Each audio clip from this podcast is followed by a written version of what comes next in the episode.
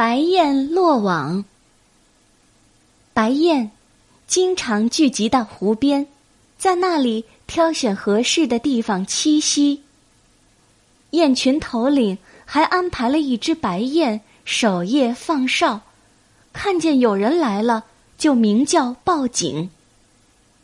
湖区的猎人熟悉了白雁的生活习性，一到晚上，他们。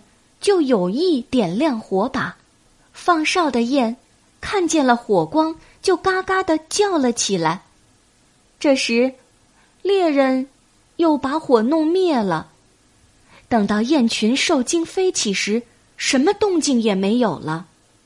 雁群又放心的落回原处休息。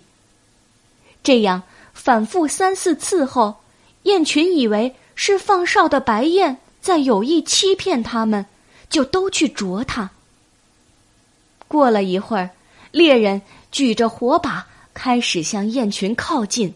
此时，放哨的雁怕群雁啄它，不敢再叫。酣睡中的雁群被猎人一网捕捉，没有一只逃脱。这则寓言告诉我们：只有认真调查、细致分析。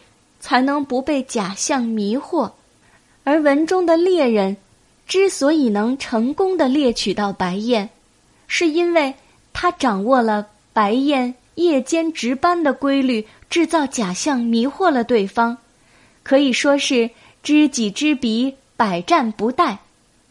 在现实生活中，我们做任何事情都要像文中的猎人那样，先弄清楚情况再行动。千万不能像白燕那样，不做任何调查就得出结论，草率行事。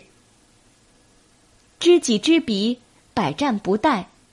原来的意思是说，如果对敌我双方的情况都能了解透彻，打起仗来就可以立于不败之地。